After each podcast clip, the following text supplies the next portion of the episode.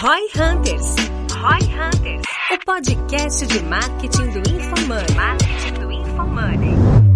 Aqui é arroba Guilherme Underline Lippert. Minha expectativa para esse episódio é descobrir se a inteligência artificial vai matar o trabalho dos criativos, dos designers. Aqui é arroba Denner Lippert. Minha expectativa pro podcast é automatizar o trabalho dos nossos criativos e conseguir alcançar mais coisas com menos esforço. Boa. Meu arroba é Ricardo M. Domingues e minha expectativa para esse episódio é entender como combinar ciência e arte, criatividade e tecnologia. Boa. que é Defolone. E a minha expectativa para hoje é conversar com esses três sobre como a criatividade e os dados podem ajudar a influenciar a performance das suas campanhas de marketing. Bora. Muito bom, Boa. bacana. Como combinar criativos e tecnologia? Para responder essa pergunta, nossos hosts recebem Débora Foloni, empreendedora e fundadora da Tiligum.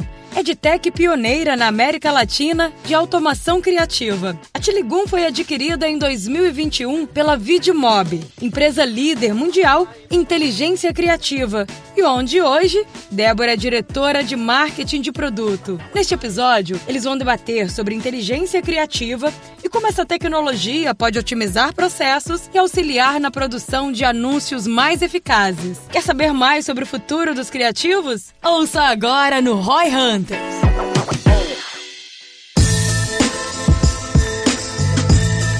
Sejam muito bem-vindos a mais um belíssimo Roy Hunters Podcast. Estamos aqui hoje com uma convidada especial. Como eu sempre digo, muito obrigado pelo convite. muito obrigado pela presença dessa vez. Por favor, Débora, se apresente rapidamente pra gente. Nova veio pra nós aí, como é que tu veio parar aqui? É. De Meninos, Uber, primeiro- de ônibus. É, vim de carro, né? Vim de carro, parei aqui no estacionamento Hoje do prédio. patinete. patinete elétrico. Primeiro, obrigado pelo convite, tô muito feliz de estar aqui com vocês. E mais uma vez nesse estúdio magnífico que eu vim inaugurar aqui com o Toledo uma vez. E agora Nossa. tô aqui de novo. Vai ser Bom bem melhor a casa torna. Bom, meu nome é Débora, eu sou fundadora da Xiligan, uma empresa de EdTech que foi adquirida pela Vidmob no ano passado. Fui empreendedora minha vida inteira, agora no, no último ano estou experimentando um outro lado do- CLT. da moeda da. CLT, VR, 13 terceiro, tal, Gym coisa que eu Pass. nunca Gym Pass, coisa que eu nunca tive na vida. CL treta. Enfim, assim, sempre fui empreendedora e sempre trabalhei com tecnologia, sempre pro, ali pro mundo de, de marketing e publicidade. Conheci o Denner também pelo mesmo mercado e aqui Forbes Under 30 também. Forbes Under 30 Não, também. esse é um que agora eu tô quase saindo do Under 30. É. Entendeu? Já vou ficar meio over. Não precisa falar Mas. sobre isso não, a gente não precisa. Não, não vamos, vamos deixar isso fora do- da pauta. E é isso. E vim tu é aqui. publicitária ou designer ou o que, Dir? Eu, assim, a minha linha, é que falar que eu sou designer é mentira. Porque Ah. eu não me formei, a verdade é essa. Sim. Mas assim, eu Mas comecei. designer é um não é título, É, espírito. é um mindset. é um mindset. É que né? nessa lógica o Denner também não é marqueteiro, não. Aí, Também ó. Não se formou, né? Olha aí, olha aí. Verdade. Mas eu, eu comecei minha carreira como designer. Eu era uma adolescente muito ousada. Aí eu mexi em todos os softwares de design, não sei o quê. E aí eu comecei a fazer uns freelas. Aí de freela eu montei uma agência de design. E aí da agência de design eu comecei a atender muitas empresas de tecnologia por N motivos. E eu comecei a me coçar para trazer tecnologia pro trabalho que eu fazia. Do nada, tu montou essa agência ou tu já trabalhava em agência? Não, eu comecei a fazer freela. Ah, é, é, quando eu, assim que eu saí da escola, eu queria estudar em Londres e queria ajudar meus pais a pagarem a minha tuition. E então eu comecei a fazer uns freelas. Aí quando eu fui estudar, Mas o eu, freela é baseado no que tu tinha aprendido no YouTube. é, tudo na raça, assim. Aham. Eu fazia de tudo. Fazia muito vídeo de motion. Fazia, assim, design de site. Pegava fazia- uns jobs no freelancer.com, uns negócios assim. É, não, eu comprava nunca, anúncio, né? comprava anúncio no YouTube Aí, ó, em- nos Estados. Unidos pra ganhar em dólar. Caramba. Esperto, 2012. Arbitragem geográfica. Olha aí. Arbitragem geográfica, eu nem sabia o que era isso. É, e aí, como eu comecei a atender muitas empresas de tecnologia, eu ficava incomodada, porque o meu trabalho não era escalável, né? E aí uma coisa levou a outra, e aí a gente entrou nesse mundo de automação criativa, e aí a gente pivotou para serviço, de serviço para SaaS, que foi aí o, o que eu. Caramba, mas foi, foi- escalou muito rápido isso. É, que Eu tô- fazia freela, no outro dia eu tava vendendo uma empresa. Fazer uns de logos fazer uns logos Simples aqui, agora eu assim. sou Quando tech eu founder, vi- né? É. Quando eu vi, não, assim, né, encurtei muito a história, Mas isso foi uma jornada de Ficou- anos aí. faz quantos anos tu ficou com a Tiligan, com a- sendo só tua? É porque a Chile é o meu CNPJ desde quando eu era frila. Tá. Então, tem nove legal. anos. Nove anos. É. Aí depois de agência de design deve ter sido uns três. Aí, É. de E aí. automação foi mais uns cinco. É. Então, três fases, né? Freela, agência e automation. É, foi isso. Legal. E Foi cinco isso. anos atrás virou automation. Você Aham. começou a namorar com tech, vamos Seis dizer anos atrás. assim. Seis anos É. atrás. Massa demais. Muito bom. E como é que foi esse? Porque eu acho que assim, ó, tem uma galera que nos escuta aqui que é empreendedor de qualquer negócio, mas tem muita gente que é empreendedor da área de marketing mesmo, de comunicação e tudo mais. E muita gente tem essa ambição de sair do, do service business e tentar ficar um pouco mais tech. Né, um pouco do que tu conseguiu fazer aí num período de tempo até curto. Como que foi pra isso ser, dar certo? O que, que são teus grandes aprendizados? O que, que tu pode dizer pra essa galera aí que tá vendendo hora e quer dar uma escalada aí? Será que o caminho que tu fez é o caminho que tu acha mais top? Ou tu tem algum outro aprendizado, uma outra coisa que tu faria diferente? É, eu acho que ele foi acontecendo de uma forma bem orgânica, então não necessariamente ele vai se, assim, adaptar para todas as realidades, mas eu acho que a tecnologia, principalmente no contexto de marketing publicidade e também em outros contextos, mas ela sempre vai atacar ou eficiência ou eficácia. Então, sempre ou vai ser para um lado de produtividade, ou vai ser para um lado de você melhorar a performance da sua campanha, dos seus anúncios, Custo, né? é. Então, eu acho que se você tiver uma metodologia que ela seja replicável, que você sempre faz aquilo, você sempre faz a mesma coisa, ela é automatizável. Então, como exemplo, você faz cartelado para varejo. É sempre o nome do produto com a foto do produto, aí um voiceover, não sei o quê. É sempre a mesma coisa? É sempre a mesma coisa. Bom, então dá pra automatizar. Então, desde que o processo seja previsível, ele é passível de automação, de otimização, de tecnologia. Então, tem até assim como tem uma série de adtechs que, inclusive de, da parte mais de mídia mesmo, que surgiram. Uma, inclusive, que se chama Roy Hunter. Ah, é? Tem, é. Tem, Copiaram da gente. É, de Praga. Tem a Smartly, que são todas empresas que ajudam você a ter mais eficiência no seu dia a dia e que automatiza coisas que um analista faria na mão, por exemplo. Legal. E como é que foi essa, por exemplo, galera normalmente que vai pra área de criação, que foi o teu caminho, tá muito distante da área de tech. Como é que foi desenvolver isso, desenvolver produtos de tecnologia? Porque a gente vê esse desafio bastante aqui no dia a dia. Tipo, tu teve um sócio, qual que foi? Usou a software house? Não, eu contratei desenvolvedor, assim, no começo eu confesso que eu, eu não tinha noção do, Claro, do, do tamanho do buraco que eu tava me metendo. Eu, assim, eu tinha 22 anos, então não tinha experiência com tecnologia. E eu achava que um desenvolvedor, dois desenvolvedores iam resolver o problema Uma que eu tava... commodity, né? É, imagina. Imagina. Então, assim, eu trouxe gente especializada, quebrei muito a cara, porque eu nunca tinha trilhado aquele caminho antes. E aí a gente foi desenvolvendo, assim, no começo era assim, go horse, vai, faz, vamos ver, testa. E aí depois você vai aprendendo as coisas, né? Você vai aprendendo que não é só a quantidade de software, que também tem que ter qualidade, porque depois lá na frente você vai ter algum problema de escala. É, todos os problemas mais clichês de software, eu tive todos. Mas no começo... Mas tu trabalhava ativamente na gestão desse time. Sim. Ah, eu fui product founder, né? Tipo, as primeiras telas eu que fiz, a primeira interface, assim, foi eu que fiz. Então, como eu tinha um pouco de habilidade com design, né? Só que aí depois o negócio foi rodando e eu precisei sair um pouco dessa parte. Primeiro, porque, sinceramente, eu não sou uma excelente designer, né? Sim. Tem pessoas que fazem isso muito melhor do que eu. E depois que eu precisei começar a tomar conta de outras coisas, né? Eu sempre fui hustler do negócio, a frente mais comercial. Então, eu coloquei outras pessoas para cuidarem dessa parte de produtech. Fui tocar o go-to-market. E ou chegou a ter quantos time, pessoas no time de tecnologia? de tecnologia, 15 com produto, né? Que tinham 3 de produto e 12 desenvolvedores. Um misto de desde engenheiros, aí tinha tech lead, aí tinha pessoal de UX, UI, user research, enfim. Time padrão de uma empresa de. Squadzinho É. de desenvolvimento. É. Teve algum grande aprendizado sobre a gestão desse time, além dos clichês? Eu acho que o time. Alguma coisa que fez a diferença? É, eu acho que assim, eu continuo aprendendo até hoje, tá? Eu acho que a organização dos times de tecnologia, né? Assim, é muito comum você começa uma empresa, você precisa de um desenvolvedor. Não adianta você chamar um gestor, porque ele não vai ter quem gerenciar. Então você vai precisar chamar alguém mão na massa.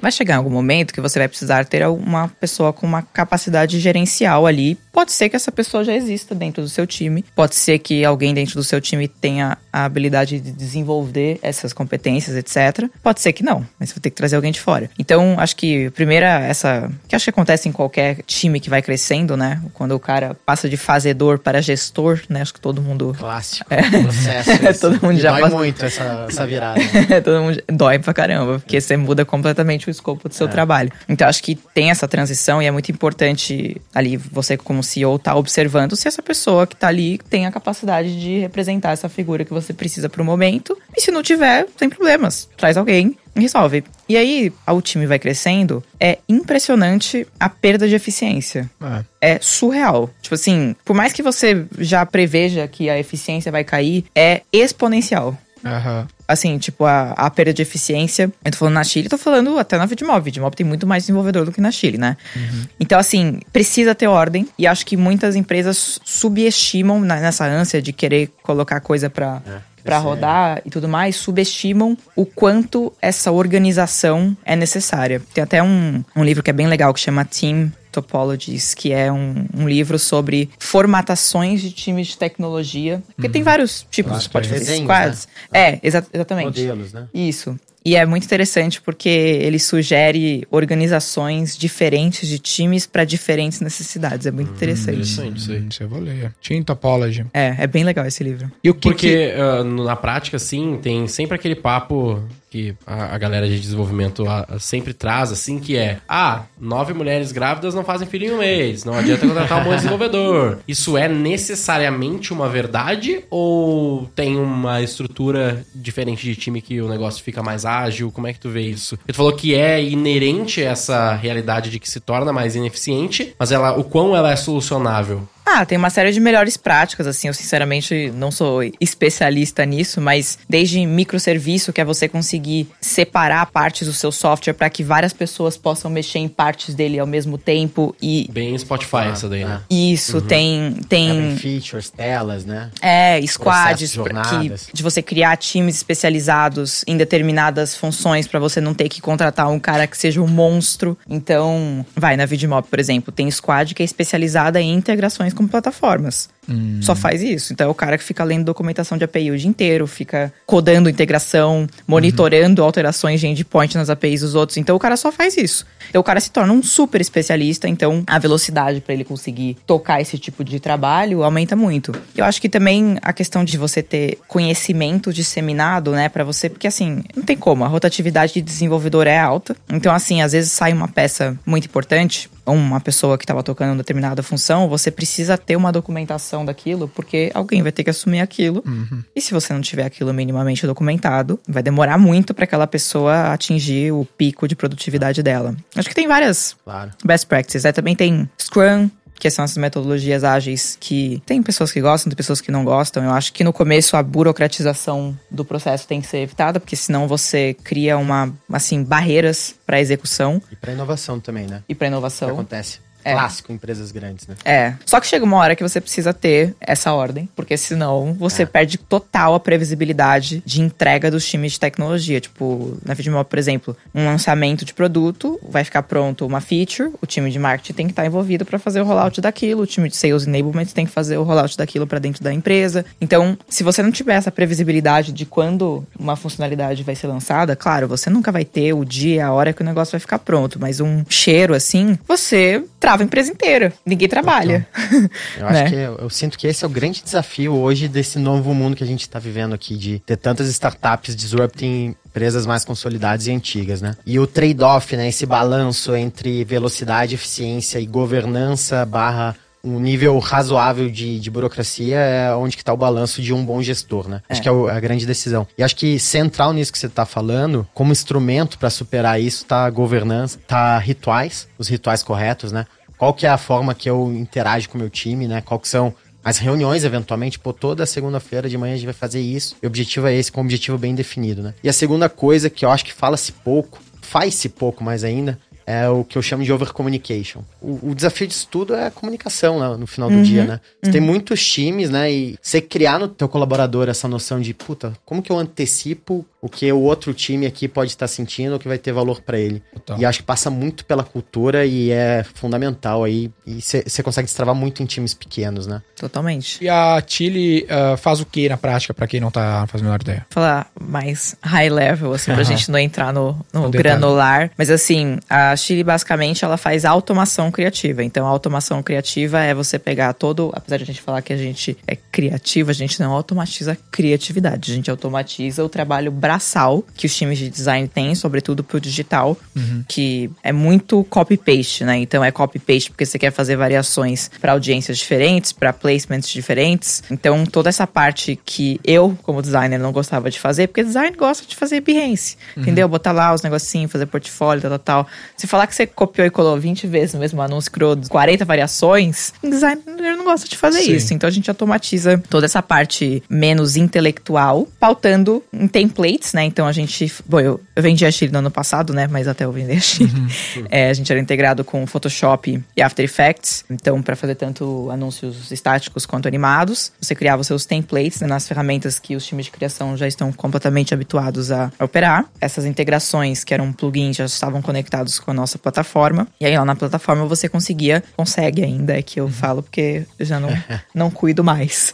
É, É um filho, né, que ficou. é um filho. Cresceu. É um filho que cresceu. Você consegue colocar dados para personalizar esses criativos, seja personalizar, sei lá, um produto, ou então para audiências diferentes, ou então para localizações diferentes. E aí depois você publica eles. É bem focado em digital, né? E depois você, os anunciantes podem publicar no Facebook, no TikTok, Snap, onde quiser. E ele trazia, tipo, presets também, pra ajudar na criação também, ou mais a partir da criação? Não, não. A gente tentou uma época fazer template pré-definido, só que como o nosso ICP sempre foi enterprise, assim, empresas com mais de um bilhão de faturamento, não fazia sentido. Uma empresa grande não vai querer pegar um template. Como é que tu cobrava? é do cara que não tem tanto braço É. né, pra criar. A gente cobrava por volume de produção. Hum. Então, quanto maior fosse a demanda por produção de variações, maior era o FII que você pagava. E a gente também trabalhava com, tipo, a gente licenciava a nossa API. Então, para API, a gente, além do volume de variação, a gente tinha uma variável do FII de esforço computacional. Quanto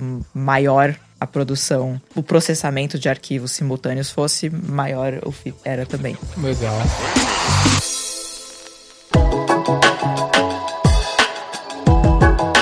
E quais eram os big numbers quando tu chegou na, até onde tu chegou na gestão? Quantos clientes vocês chegaram a ter? Qual que era? A gente tinha 30 clientes, tínhamos feito mais de 20 milhões de assets, né? 20 milhões de criativos entre vídeos, imagens, Caramba, etc. É muita coisa. Era bastante. Assim, de todas as maiores anunciantes do Brasil usavam gente, PicPay, iFood, Rappi, Legal. Itaú, todos mais que accounts, assim, a gente nunca trabalhou com. SMB. É, eu sempre quis, mas nunca. Porque o SMB não tem problema de escala, né? tem outros problemas. E a gente também foi eleito pela revista Pequenas Empresas Grandes Negócios como 100 Startups to Watch. Bacana. E aí, a, a que a gente comprou, o que que os caras fazem? Qual que é? Por que que eles compraram? Bom, a Vidmob é uma empresa americana, investida pela Adobe Ventures e pela Shamrock. A Shamrock é o family office da família do Walt Disney. Como é que se chama a empresa? Vidmob. Vidmob. Vidmob. É, a gente captou até o presente momento quase 200 milhões de dólares. Uhum. Headquarter em Nova York. Eu sempre tive a Vidmob como um- uma referência, principalmente por comunicação, marketing. A gente também tinha coisa de produto que a gente usava muito eles como referência. O Facebook, o Meta agora, que eu, eu sou velha, né? Eu nunca vou conseguir falar Meta. Eu também não consigo falar isso aí. É, não, meta não dá.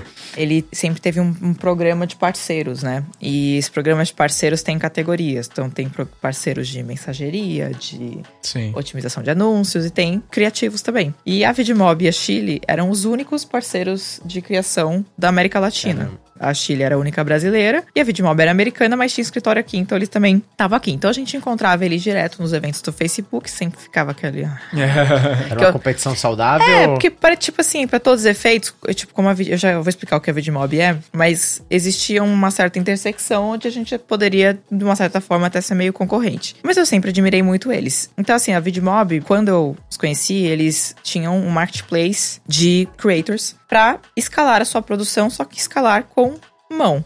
A gente escalava com tecnologia, mas, teoricamente, a proposta de valor era muito parecida. Mas eles atracavam outro público, daí que a gente precisava de criação mesmo, não de automação. É, só que assim, um público mais enterprise também. Mas eles até conseguem fazer variações com designer, ué. Você quer fazer 100 variações, você consegue contratar Claro. um designer e o cara faz. Tudo bem. Uhum. Não é o cara, o negócio que ele vai adorar fazer, mas ele vai fazer. E aí, passou um, um tempo. Mas era mais caro eles, no caso, porque era, usava braço. Bem mais, bem mais. Mas para algumas coisas que a automação não resolvia, eles tinham um, um caminho legal. E aí, a Vidmob percebeu que esse caminho de produção publicitária se tornaria comoditizado, já tinha se tornado. E como era uma empresa de tecnologia, eles começaram a buscar maneiras de se diferenciar. E aí surgiu, eles perceberam que muitos anunciantes precisavam entender o porquê que alguns anúncios funcionavam e outros não. Porque uma coisa é você entender que o anúncio A funciona melhor do que o B. Ok, mas por que, que o anúncio A funciona melhor do que o B? Como que eu posso usar o ciclo ali do build, measure, learn? Claro. Você build, você measure, mas você não learn nada. Uhum. Porque você não sabe o porquê que aquele anúncio teve clique. Ou porquê que ele teve conversão.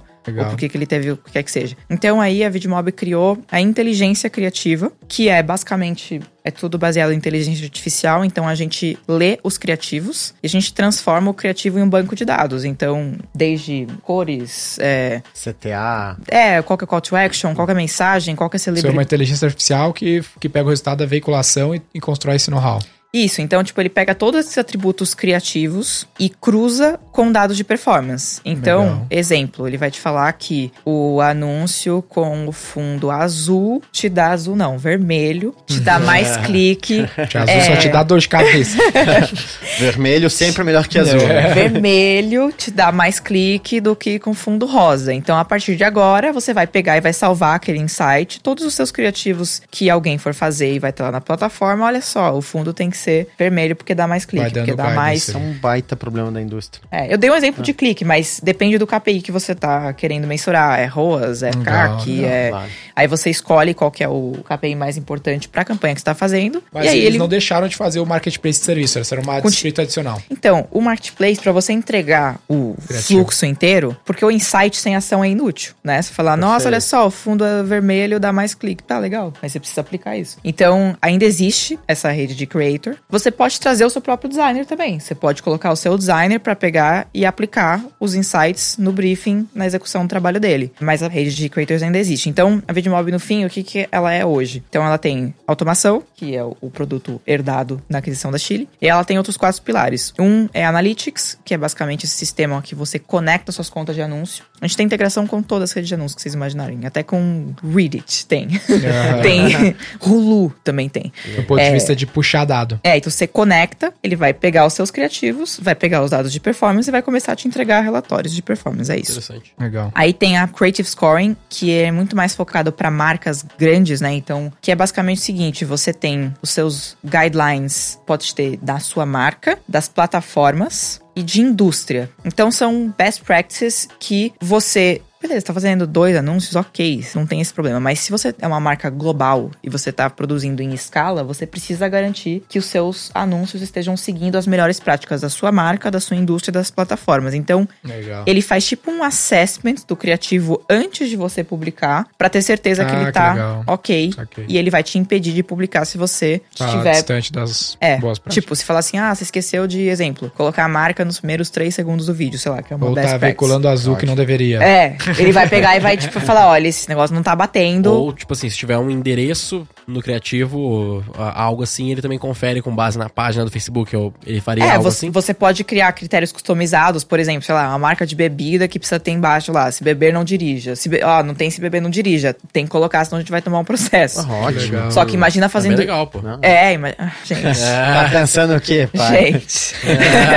é, não, porque se você pega isso numa escala global, imagina a quantidade de BO que pode dar, né? E os Então, clientes vamos- dela também são que nem das Chile, só cliente grande. É, só que Quantos clientes eles têm? Tem 400 clientes, só que No são clientes muito grandes. É, clientes assim, tipo L'Oreal, por exemplo. São contas globais. e o modelo de então- monetização é parecido com o da Chile? É subscription, só que é por account. Então, quanto mais ad account você conecta, mais você paga, porque aí são mais dados que a gente processa. E aí a gente tem também com a parte, então eu falei dos dois primeiros dois pilares, que é a parte de analytics, a parte de scoring. E aí também a gente tem a network, que é essa rede de creators. Que esses mesmos 400 clientes usam. Sim, ou você pode trazer as suas agências Quantos também. creators tem? Não sei dizer. Ah. Não sei dizer. Não são, sinceramente, não são assim, é, um milhão. É tipo assim, é. Não, melhor também tô, né? Não, é tipo assim. Se for É mil, já é muito. É poucos, são. Não é tipo Orkana. A Orkana vai ter muito mais. Mas tem só mil? que são. Mais de mil? Mais de mil. Só que são. É mais qualitativo, assim. Tipo, são. O cara tem que passar por uma curadoria pra estar na É, parada? isso, ele tem especialidades. Esse cara é, é especializado em AR, esse cara é especializado em. E hoje uma parcela da receita é relevante vindo desse trabalho ou não? Também, sim, uma parcela relevante. Então Porque a gente. Vocês ganham take rate sobre o que o cara vende ali dentro, provavelmente. Exato, a gente tem tanto essa parte de serviços e aí a gente tem o estúdio, que é uma plataforma para gestão de projetos de produção publicitária, que já está integrado com os outros sistemas. Então, tipo, você, você consegue pegar, exemplo, um insight que você teve da sua campanha do TikTok e já colocar no seu briefing lá pro cara que vai pegar, Legal. executar, entendeu? E, Então, Você organizou e, toda a cadeia, né? é tudo, é o fluxo grande. inteiro. É, e isso a agência que usa ou é o cliente que usa? Os dois. E o grande insight, né, da parte de inteligência criativa, é o seguinte: o criativo, ele é responsável por 70% da performance do seu anúncio. Isso é um dado do Google. Principalmente no digital, né? Sim, então, display. se você. É, se você colocar um anúncio muito ruim, mas você rodar ele no Big Brother Brasil, a Big Brother Brasil, na TV é diferente. Agora na internet você depende de Claro. clique, então o seu criativo faz total diferença. Só que o criativo é uma caixa preta, né? Que nem eu falei, você é build, você measure, mas você não tem noção o porquê que um criativo foi melhor do que o outro. Então, esse é o primeiro grande insight da VidMob. E o segundo grande insight é que o criativo, historicamente, a produção publicitária, ela é vista como um custo. Então, é, Difícil mensurar o resultado criativo. é, em inglês o pessoal fala que é working dollars e no, non-working dollars, né? Então, working dollars é o seu investimento em mídia, o, o Que dinheiro que vai dar ROI pra você. Teoricamente, criativo é non-working, então é só um custo. Só que quando você coloca o criativo numa ótica de que ele pode te trazer resultado, e realmente traz, tem marca com a gente que aumenta ROAS em 400%, CTR em 140% na média.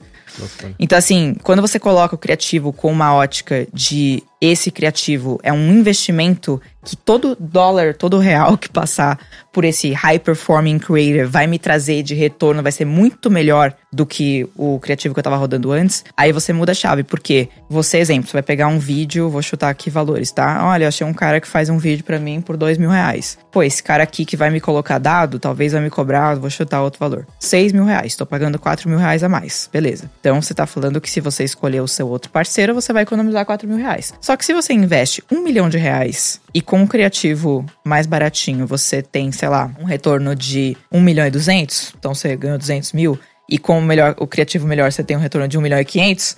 Então, melhor. beleza, você pagou 4 mil a mais, mas você fez 300 mil a mais. Legal. Então, esse é o grande conceito dessa relação de o working. difícil é predizer isso, né? Como é que eu sei que esse investimento a mais em criação vai me dar esse ROI mesmo? Exato. Porque normalmente é pagar pra ver, né? É. Não, e sinceramente, não é uma silver bullet que você vai lá, Sim, contrata e agora magicamente seu anúncio começou a performar 20 vezes melhor. É um, É um processo. é um processo que é ao longo do tempo a sua performance de anúncio vai Sim, melhorar. Você acumula aprendizado, né? Exato. Hoje, sei lá, os 100 milhões de reais que você já gastou no Google, no Facebook, cara, foi nos últimos É. três anos você não capturou a, a inteligência até no captura, pixel, né? mas a própria gestão desse know-how ela é complexa. Então, se tá em algum. PPT, em algum lugar, A dependendo do... biblioteca de aprendizados Quando é um tá, baita né? problema que a gente tá vivendo. Várias vezes a gente já voltou nas nossas contas falando assim, pô, não tô conseguindo tá performance aqui, tá piorando. Peraí, deixa eu ver o que que tava rodando seis meses atrás aqui, vamos tentar fazer de novo. E aí vai lá, Direto. faz de novo e dá certo. Direto fica esses ganchos ficam pra trás.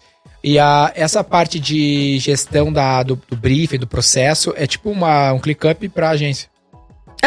É bem, é bem parecido. Uhum. E, assim, bem parecido, ele é muito mais específico para produção publicitária. Tu Então, acha que ele funciona bem como feature porque ele tá dentro desse ecossistema ou tu acha que ele funcionaria bem se ele tivesse isolado? Não, ele funciona. É porque, assim, ele isolado, ele. Agrega pouco valor. Não é que ele agrega pouco valor, ele é uma ferramenta poderosa de gestão de processos. Mas aí tu vai concorrer com várias Mas outras. aí você né? vai concorrer com o Wi-Fi, Click- com o ClickUp, é, com a Trello. Entendeu? E aí a gente não A vai ter, né? sinceramente, ele isolado, a gente não tem diferenciais competitivos. É tipo o mercado CRM que a gente tá vendo uma- um movimento de CRMs nichados. Tipo, ninguém vai ganhar de CRM da Salesforce, mas se tu tiver um CRM pro nicho X que tem as peculiaridades daquele nicho, Isso sim. É que nem o Dave McClure fala. É, se você não tem diferencial, niche to win.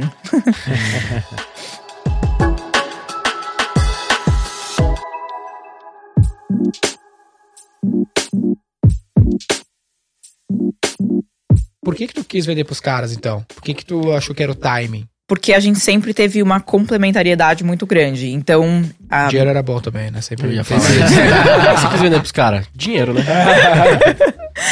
Não vou responder. Mas a gente. A gente, É verdade, viu? a gente. A visão que a gente tinha pra Chile era de ter o braço, porque automação é o braço, inteligência é o cérebro. Então, assim, a gente queria chegar lá. Só que, assim, Fitmob levanta 50 milhões de dólares. Fitmob levanta. jogo. Eu falei, gente, acho que a gente vai perder essa briga, cara. Melhor Mas tu tava bootstrap. não, a gente tinha levantado é, uma rodada com investidores anjos. E aí a gente ia levantar um Series A. Eles tinham acabado de levantar uma, uma rodada de investimento com a Adobe. E aí a gente foi falar com eles pra eles entrarem na nossa rodada. Porque eu falei, meu, tem tudo a ver. Os... Como? Eu já conhecia eles por causa dos encontros aqui no, no Facebook. Já tinha conversado com o CEO deles, na verdade, uma vez. E aí a gente. Aí tu lembrou, porra, vou vender, vou pedir um dinheirinho pra aqueles caras lá. É, eu falei, pô. Qualquer milhãozinho de dólares. É. Pô, tá não, né? Qualquer milhãozinho de dólares que vocês puderem me dar vocês já estão com 50 mesmo. Mas, mas nesse momento eles eram muito maiores do que vocês? Muito, muito. Já tinham exponencializado. Não, muito. E aí a gente começou a conversar nessa linha de, de investimento. E aí ele falou: Ah, na verdade a gente ia comprar vocês. Já queria ou tu foi o processo de convencer os caras? não, não, eles que falaram. Aí eu falei: Ah. Né? Qualquer milhãozinho, né?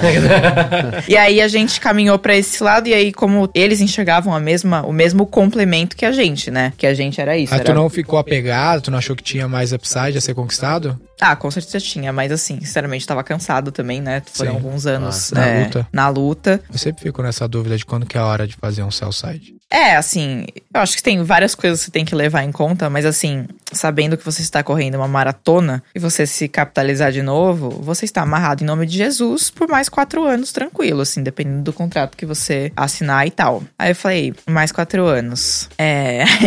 Aí eu, eu já, já exausta, assim, burnout, burnout, que era burnout. Burnout era assim, o meu estilo de vida, eu não sabia nem, eu não sabia nem que tinha outra vida. Pra mim, o burnout, eu falei, como assim? Você, você Isso é a vida, né? Eu falei, Esse como- estágio é a vida. você não tem né? Taquicardia? Loucura. Como assim? Você não tem? Que estranho. Então, assim, eu já tava cansada e tal. Então, foi uma série de, de Situação, fatores que, fatores. tipo, culminaram nessa aquisição. Mas, assim, eu foi exatamente como a gente queria acontecer. Essa história não poderia ter sido melhor. Foi pra uma empresa que eu sempre Curtiu. admirei muito. Tipo, sempre tive muita admiração pelos fundadores, pela reputação que eles tinham aqui. Era bom partido pra entregar. Era, não, tanto que a gente fez uma. No ano passado, em dezembro, eu fui pra Nova York, a gente fez uma apresentação lá pra empresa inteira. E a minha apresentação foi sobre a história de amor entre duas creative techs. e, não, foi, foi assim, foi muito legal, assim, a história. A gente foi se conhecendo, a gente foi vendo que a gente tinha valores muito parecidos. Por exemplo, transparência pra mim é uma questão, assim, não negociável. Tipo, não consigo. Eu não consigo não ser transparente, mas ao mesmo tempo, eu não consigo ser transparente com quem não me dá transparência de volta, né? E aí a gente via que era um pessoal super transparente, jogando super limpo. Então, assim, desde o início as conversas sempre foram muito positivas. Mas o Deu tinha algum earnout, algum estoque pra te prender no nesse prazo? Ah, tinham algumas coisas sim. É, eu ainda sou sócio da Vidmob, né? Então, assim, eu sempre vou ter os melhores interesses. Ah, tu ficou como sócio no negócio como um todo. Sim. Não o earnout, como sócio lá mesmo. Como sócio, é, tipo stock swap mesmo. É, assim, não posso dar muitos detalhes sobre o deal, mas assim, ainda eu sou sócia da, da Vidmob, então eu tenho total interesse, não é só pelo Sim. coração, é pelo bolso também, lógico, que eu tenho interesse que a empresa prospere. Enfim, tem sido um ano de muitos aprendizados, assim, né? Primeiro porque eu nunca trabalhei pra ninguém, então tá sendo Chato pra caralho. interessante. é, eu falo, um exercício de humildade diário. Qual função tu ficou? Eu sou Product Marketing Director. E Isso significa? a área de product marketing é basicamente de onde sai o go-to-market, né? Então, quanto vai cobrar, quem é o, ideal customer profile, qual é o pitch. Mas o produto já chegou ali, não é pensar produto. Não. Começo do go-to-market. É, a estratégia de go-to-market sai de product marketing. Então, pra quem vai vender, qual que é o discurso, qual é o sales motion, quais são, tipo, pra cada etapa, quais são os conteúdos que o time de vendas vai ter. Trabalha É, do time de marketing, com o CMO. é, é, sales enablement. Tu tá do lado entre CMO e time de produto mesmo. Isso. É a transição do produto pra marketing. É, o product marketing é uma é super é, multifuncional assim, porque é um pouco de marketing, um pouco de produto, um pouco de vendas, um pouco de CS. Então é uma grande intersecção ali das áreas, mas é um papel bem empreendedor assim, porque ele junta um pouquinho de Ele tudo. as Mas pontas, ele não tá- próximo com o revenue. É. É, não próximo de responde ao CMO, por exemplo. É. Responde? Aham, Tá, exatamente. tá mais dentro do time de marketing? Tá dentro do time de marketing, é. Dentro da Vidmob, eu não sei sinceramente como funciona nas outras empresas, mas Product Marketing na Vidmob responde pro CMO. Legal. E o Sales Enable é peça do teu time ou tu usa ele do marketing, das vendas? A gente tem uma pessoa de Sales Enablement, mas o conteúdo de Sales Enablement sai de Product Marketing. E aí o Sales Enable pra galera que não, não tá ligada, quem vai ajudar a empresa inteira a sacar como vender esse produto. É, eu acho que mais do que isso é a adoção das estratégias pelo time de vendas, porque a empresa vai crescendo, o trabalho do time de product marketing ele vai se tornando muito influência, né? Você, tipo, não adianta, ah, você decidiu agora que agora você vai cobrar, ao invés de, mens de mensalidade, você vai cobrar por quilo, beleza. Agora todo time de vendas tem que adotar essa Isso. nova forma de E a precificação. galera é resistente. É, então assim, não é- só a resistência. Tipo, as pessoas nem Não tá ligada Então, nem sabendo. Então, tipo assim, o papel de Sales Enablement, ele é muito importante porque se você, esse núcleo aqui, decidiu uma estratégia agora que a empresa tem que adotar. Beleza, e aí você tem 150 vendedores que estão vendendo algo completamente diferente ou algo diferente, de forma diferente da qual você definiu com base em pesquisas e dados que era a melhor forma, como é que você vai mexer ponteiro? Não tem como. Então, o Product Marketing decide ali a estratégia de, de go-to-market e Sales Enablement faz o rollout interno disso para garantir que esteja todo mundo seguindo qualquer Legal. que tenha sido a decisão. Que legal. Quantos vendedores vocês têm? A gente tem uns, acho que 90 e poucos e... E é um Sales Enable. É, tem uma pessoa de Sales Enablement, mas tem pessoas que ajudam. Tipo, ela é uma pessoa, mas ela não faz sozinha. É uma pessoa sensacional que veio do Facebook, inclusive. O time da, da Vidmob é impressionante, assim, tipo... O que, que mais tem de função que tu achou legal, assim, que eu não tinha visto ou que tu não tinha? Meu, Product Marketing e Sales Enablement é bem... Assim, eu sou suspeita, porque... Primeiro Eu que eu achei sou... legal, não tinha, eu não conhecia é bem muitos do detalhes. que a gente vê aqui no Brasil. É. né? Não, é super legal. Eu achei, achei super E legal. dependendo do tamanho que tu tá, faz bastante sentido ter essa função distinta, né? Porque tá, essa função tá acumulada no braço de um monte de gente, Sim. na maior parte dos lugares. Sim. Tem uma outra parte também que você tem Revenue Ops, você tem Marketing Ops. Então, na Vidmob, novamente, estou falando o que eu já vi, eu não faço ideia como isso seja nas outras empresas, mas você vai crescendo, você vai perdendo o tracking das coisas. Vocês devem ver isso bastante, porque às vezes você vai ter dados duplicados, dados que não batem. Enfim, então a gente tem no marketing, por exemplo, a gente tem Marketing Ops, que é, é a cola de todas as peças do marketing. Não então, de dados, é, informação. É, aquela pessoa que vai, que ela é a dona de todos os dados, é. Dona da verdade. É dona da- source of truth. É, dona da verdade, que é assim, a, a master do Marketo com Salesforce, com não sei o quê. Então, que é uma, uma menina sensacional também, que veio da Adobe, que é a Luísa. Ela é muito boa. A gente tem essa função de Ops lá também. Chama de Sales Ops no nosso caso, não é o marketing. É, tem Sales Ops, tem Revenue Ops, tem Marketing Ops. Então, assim, os Ops vão surgindo assim Sim. quando você vai. É- essa galera é uma galera que tá levantando dados, basicamente, e botando eles de uma maneira mais fácil de entender e separado por área, no teu caso. É, e organizando, às vezes, rituais, assim, essa é uma pessoa que puxa rituais de marketing, etc. O que, que é o Revenue Ops no teu contexto lá? É algo parecido do marketing, só que pra parte de vendas. Hum, e qual a diferença do Sales Ops? Eu tenho Sales Ops também, não tem? Aí é a parte mais financeira. Então, é, são pequenas nuances, mas no fim o... O o- Revenue Ops é o mais financeiro e o Sales é mais de É. venda mesmo, É, né? De é. taxa de conversão. É. O. Revenue não tem mais a ver com a base, que já tá dentro, e o Sales tem a ver com novos clientes? Também. Também. É que assim, falando por mim, né? Eu acho que, pra mim, vendas, pelo menos na Chile, vendas era. E financeiro era uma coisa só. Tipo assim, você vendeu, o cliente não pagou, eu não pagava nem comissão. Aham. Era acordo que eu tinha com o vendedor. Sim, eu falava, sim. meu, se o cliente não pagar, sinto muito. você que vai atrás dele e faz ele pagar. Então, assim, é que a empresa, conforme a empresa vai crescendo, você vai separando um pouco as coisas, porque às vezes, tipo, ah, inadimplência. Pô, isso não pode ser culpa do vendedor? Realmente, não é Sim, culpa do vendedor, mas ao mesmo tempo, eu quero que alguém seja responsável por apertar o pescoço do cliente. E esse alguém, quanto mais mecanismos de incentivo você tiver pro cara correr atrás, Melhor. menor dor de cabeça você vai ter, né? É bastante vendedor para um volume baixo de cliente. Por que, que tem tanta gente assim? né? Tem, tem BDR, Ah, tem- deve ter bastante É, BD e aí tem o Client Partner, que seria o Account Executive. que dá, tra- cuida dessa base de clientes aí. Uhum. Sabe dizer quantos são, quantos clientes para cada um? Não sei, Sabe quantos tem, quantos accounts tem lá? não sei. Agora, essa estrutura atende Latam ou atende global? Não, isso é todo. global. Global. Latam tem menos. Latam em venda deve ter o quê? Tá. Seis? Isso deve ser parte interessante do escopo, né? Conseguir fazer esse go-to-market por geografia. E Aham. como que você traduz isso em cada mercado local. Sim. Como que é esse desafio no dia a dia? É, a gente aqui no, no Brasil ainda, no Latam ainda é por geografia. Nos Perguntei Estados por indústria, por exemplo. Então, nos Estados Unidos sim, mas aqui não. Aqui Lá é por indústria. é, você tem heads de indústrias e embaixo dos heads de indústrias aí você tem os CPs daquela indústria. O que, que é CPs? É o client partner que é o Ah, tá. AE Tá. da indústria. Mas é só o head e o client partner ou tem, tipo, vendedor por indústria? Tem mais funções por indústria? Tem também o SM, que é o Strategic Client Manager, que seria o. CX, talvez? É, seria o. É que adora colocar um nome difícil. Sempre tem, né? né? Cada, cada Mas tem é- vai ter apresentação, gente. Precisa criar uma CB dessa porra aqui, pra todo mundo chamar a mesma coisa. Não, é assim, a- os acrônimos não param de chegar, é incrível. É verdade. Aí só de sacanagem, às vezes eu crio uns novos, assim. É. Adoro fazer isso A também. gente criou um monte de novo lá na V4. E, não, e tem, tem mais algum que. alguma coisa nova lá que tu viu que é diferente além dessas aí?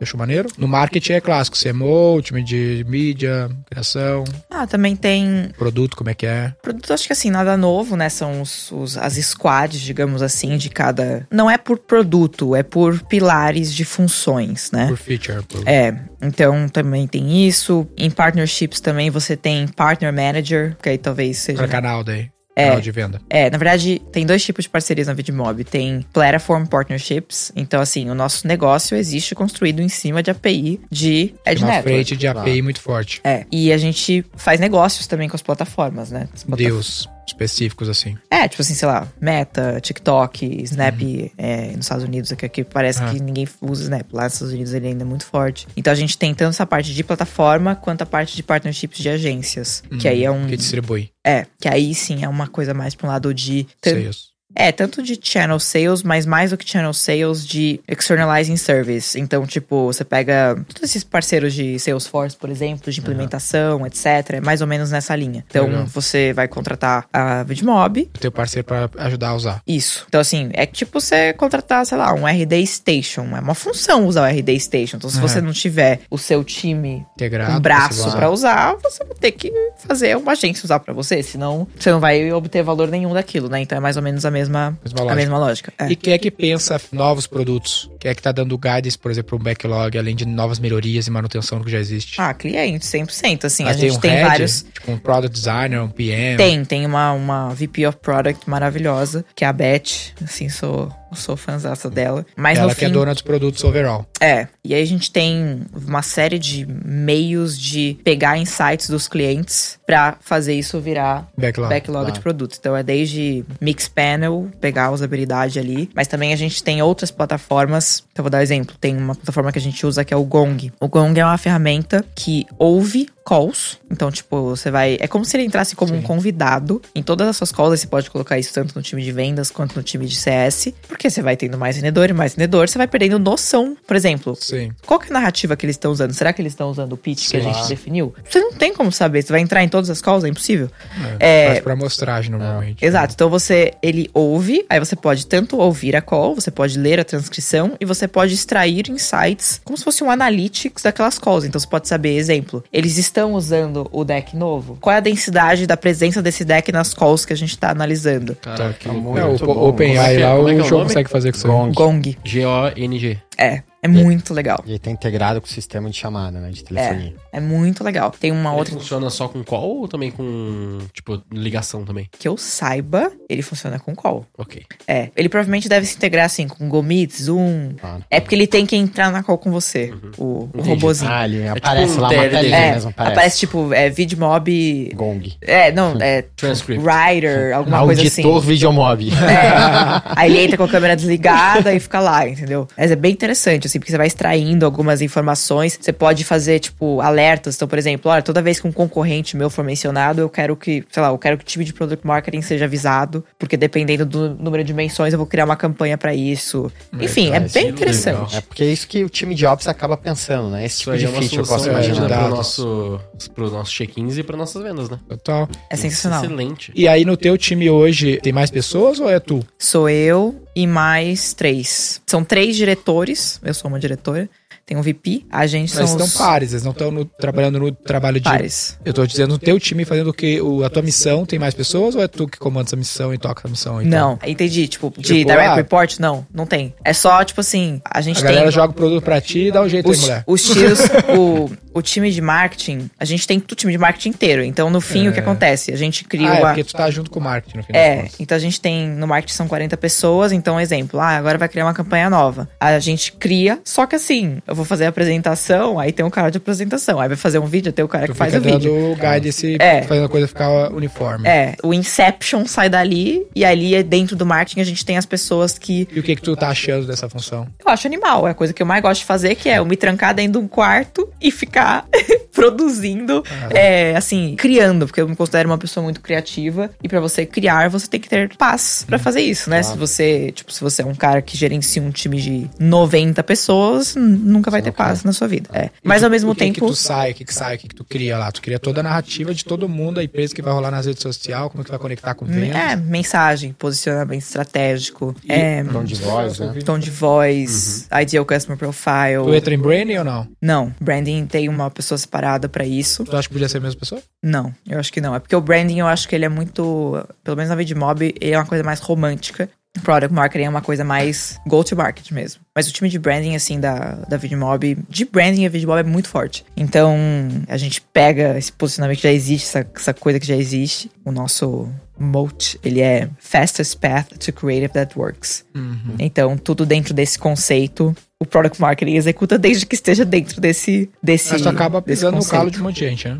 É um trabalho extremamente político. Eu diria que é 20% estratégia, 80% influência. Qual que é o output? O output é um PPT ou ir lá e fazer? É muito, é, tem, sai muita apresentação, sai muito treinamento, sai muito, tipo assim, até tipo página do site, como é que vai ser, qual que é o vídeo que vai fazer Hum. do produto. É, Quando você fala treinamento, é tipo um vídeo, um curso, algo assim, ou não às vezes é treinamento falando pra, pra empresa inteira, por exemplo. Mas assim, outputs é collateral, tipo de marketing, de vendas, tudo que você imaginar. Wood pager, é, vídeo, apresentação, tudo que é material pra vender, seja pro marketing ou seja pra vendas, ou até pra pós-vendas, Tu que dá sai o... de go-to-market. É.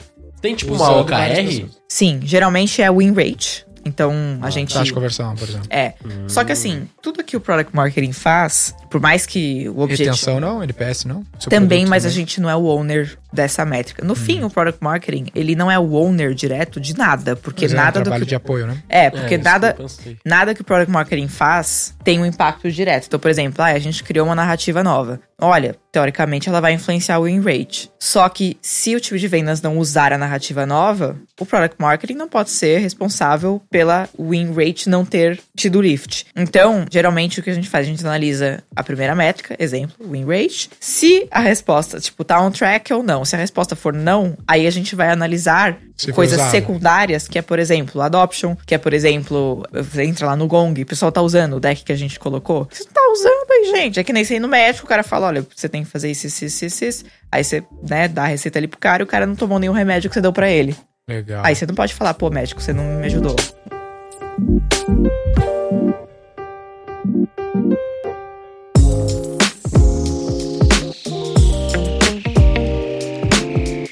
Acha que o branding não poderia ficar junto? Isso tem tudo a ver com win rate, por exemplo. Então, ali eu acho que é mais pela estrutura organizacional mesmo. Eu digo pra quem tá nos ouvindo e tá pensando em poupar recursos, querer botar tudo junto, tipo eu. Mas, mas sim, assim, a gente influencia muito no branding, né? Então, tipo, até esse posicionamento. Poderia ter o VP de Product Marketing and Branding? É, se eu tenho um cara mais de marca, será que ele consegue se desenvolver pra ser essa função de product marketing junto? Ah, Branded sim. Assim, na- do ponto de vista de brand como messaging, positioning, 100% Por pode estar exemplo, antes de tu chegar, tinha alguém fazendo isso ou tu inaugurou a função? Sim, sim. Não, tem tipo. os- Tem alguém que foi demitido, então.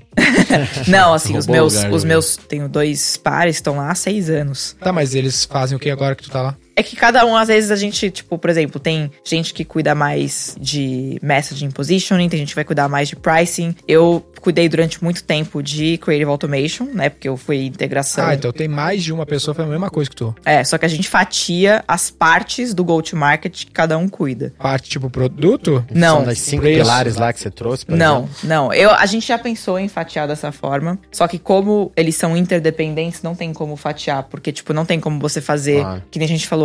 Ah, é, dá pra colocar o, o estúdio como ClickUp? Tá, mas a gente não vende ele sozinho porque ele não se Vocês vendem um a pacote, gente né? vende de pacote. Então, a gente tem muitas áreas de product marketing que se dividem por produto. Não é o caso da Vidmob, porque por mais que a gente tenha pilares, o produto é uma coisa só. Você não Sim, pode é comprar olive uma oil parte. ali quase. É, inclusive, uma dica maravilhosa. Tem um site que se chama Sharebird. Ele é tipo um Quora, só que ele é pra troca de experiências dos times. Então, Legal. você entra, aí você fala assim: eu sou de Product Marketing. E aí você pode postar perguntas, por exemplo, como que o seu time de Product Marketing se organiza na sua empresa. Hum, e aí você vai ter exemplo, o cara de Product Marketing do Spotify falando, pô, aqui no Spotify a gente se organiza assim, assim, assim, assim, assim, assim. É muito legal. É Só é o- sobre topologia? Não, é sobre troca de experiências com relação a times muito pautado pra esse mundo mais startupeiro. Qual que é o site? Sharebird. É muito legal, é muito legal. E aí você entra, você fala a sua função, tem produto também. Tu tá muito próximo da VP de produto, né? Sim, a gente tem rituais, né, entre o time de product marketing e o time de produto, porque, assim, o, o ciclo, falando alto nível, a gente faz o planejamento do que vai ser lançado, em termos de produto. Tem muito lançamento? de assim, de coisas grandes, eu diria que a gente agrupa ele trimestral. Funçõezinhas, assim, ah, botou um botão novo, não sei o que, toda hora. Mas então, assim, a gente se reúne uma vez por mês pra gente bater quais vão ser os lançamentos. Então, olha, vai sair tal coisa, vai fazer tal, tal coisa. E aí a gente flega o que é marketable. Então, quem tem tecnologia, às vezes você fala assim, ah, nós estamos agora fazendo débito técnico da função tal. Tá, é inútil pro cliente. O cliente não quer saber Sim. técnico, isso daí não. Nem entra na discussão com o product marketing, porque não é marketable que eles falam. Sim. Então, tudo que é uma função que é Interessante pro mercado. para o cliente, preciso lançar. Então, ou eu vou precisar colocar dentro do nosso deck, ou eu vou colocar agora na, na nossa página. Do speech, do salesman. Social. É, ou eu vou agora fazer uma sessão de sales enablement para ensinar agora os vendedores que essa função existe. Ou às vezes, quando é uma coisa muito grande, a gente vai fazer um lançamento que agora vai Fazer um ter evento. é, PR com evento, com pá, não sei o quê. Então, Isso é esse monthly, daí vem a VP de produto, vem CMO, vem tua trooper e teus pares. Isso, e aí assim, eles basicamente é, a gente ouve, tipo de produto, a gente fala, beleza, Isso aí. vamos voltar com vocês com o plano de, Entendi. de rollout. Então, é como se fosse o planejamento da agência, entendeu? É como se fosse tipo, ah, Ah, isso aqui. é, entendeu? É agora pensando aqui, é como se fosse o Eu vendo, planejamento. Débora, quase como o papel que muito FP&A faz, né? Planejamento estratégico da empresa e você tem a entidade que vai organizar as discussões nas diferentes disciplinas. Por que, Pode ser? Por que que tu, Pode. é, por que que tu acha que tu é a pessoa certa? O que tu acha que tu tem pra fazer essa função bem? Porque eu tava no meu lock, né? É. Zoeira. Não, eu tô brincando. Eu. Porque eu sou a pessoa certa? Porque assim, eu sempre fui muito, muito disciplinar, né? Então na Chile, eu fui produto, eu fui vendas, eu fui. Assim, eu sou muito generalista. E o product marketing é um papel extremamente generalista. Porque você não é especialista em produto, você não é especialista em marketing, você não é especialista em CS, você não é especialista em vendas, mas você manja um pouquinho de cada um. Claro. Tu Então, consegue atuar em várias áreas. Tem política também, tem uma moral, tem uma autoridade. É, e você precisa, querendo ou não, você precisa, assim, politicamente falando, como um papel, o sucesso do product marketing depende na sua, da sua habilidade de influenciar pessoas a agirem da maneira que você acha que elas têm que agir. Você precisa ter um pouco de, ah, de jogo de cintura, porque senão você não consegue fazer nada, a verdade é essa. Tipo, ah, eu criei um, pô, uma narrativa maravilhosa, incrível e tal, beleza. Se ninguém usar sua narrativa, é inútil.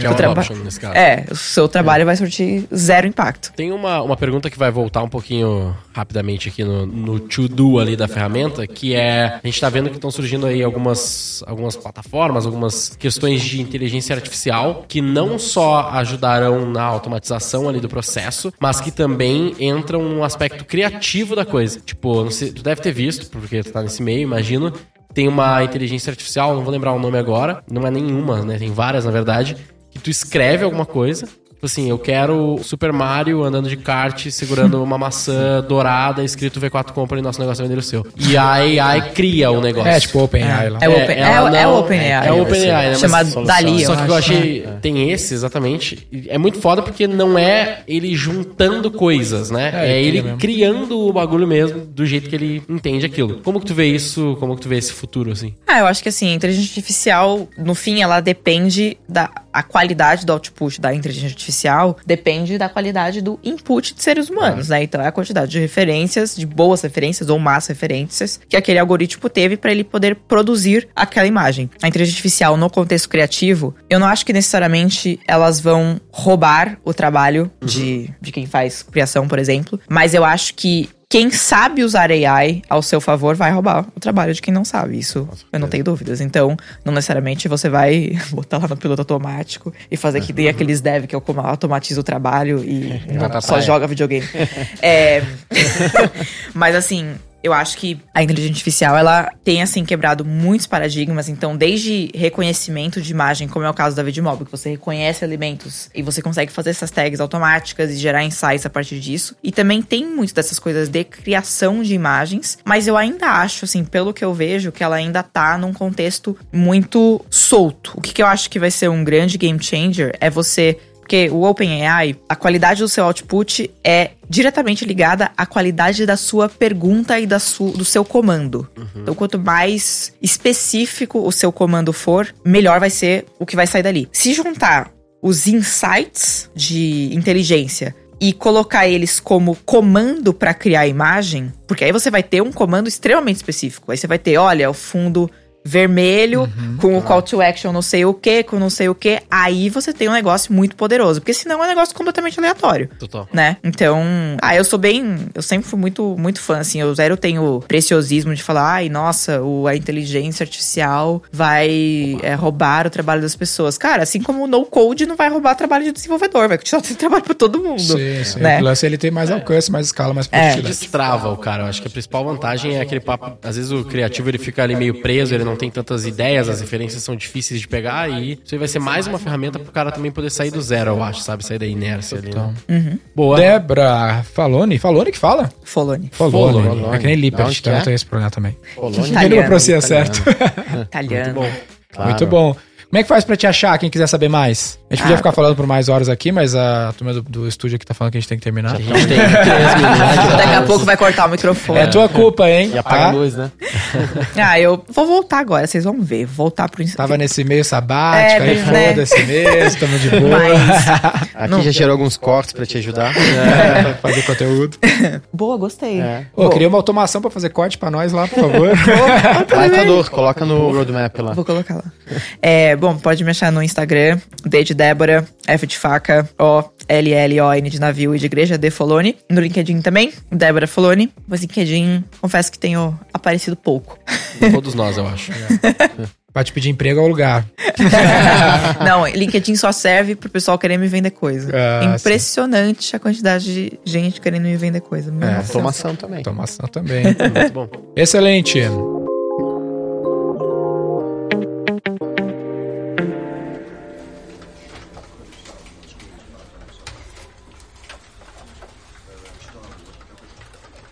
Qual vai ser o nome desse episódio?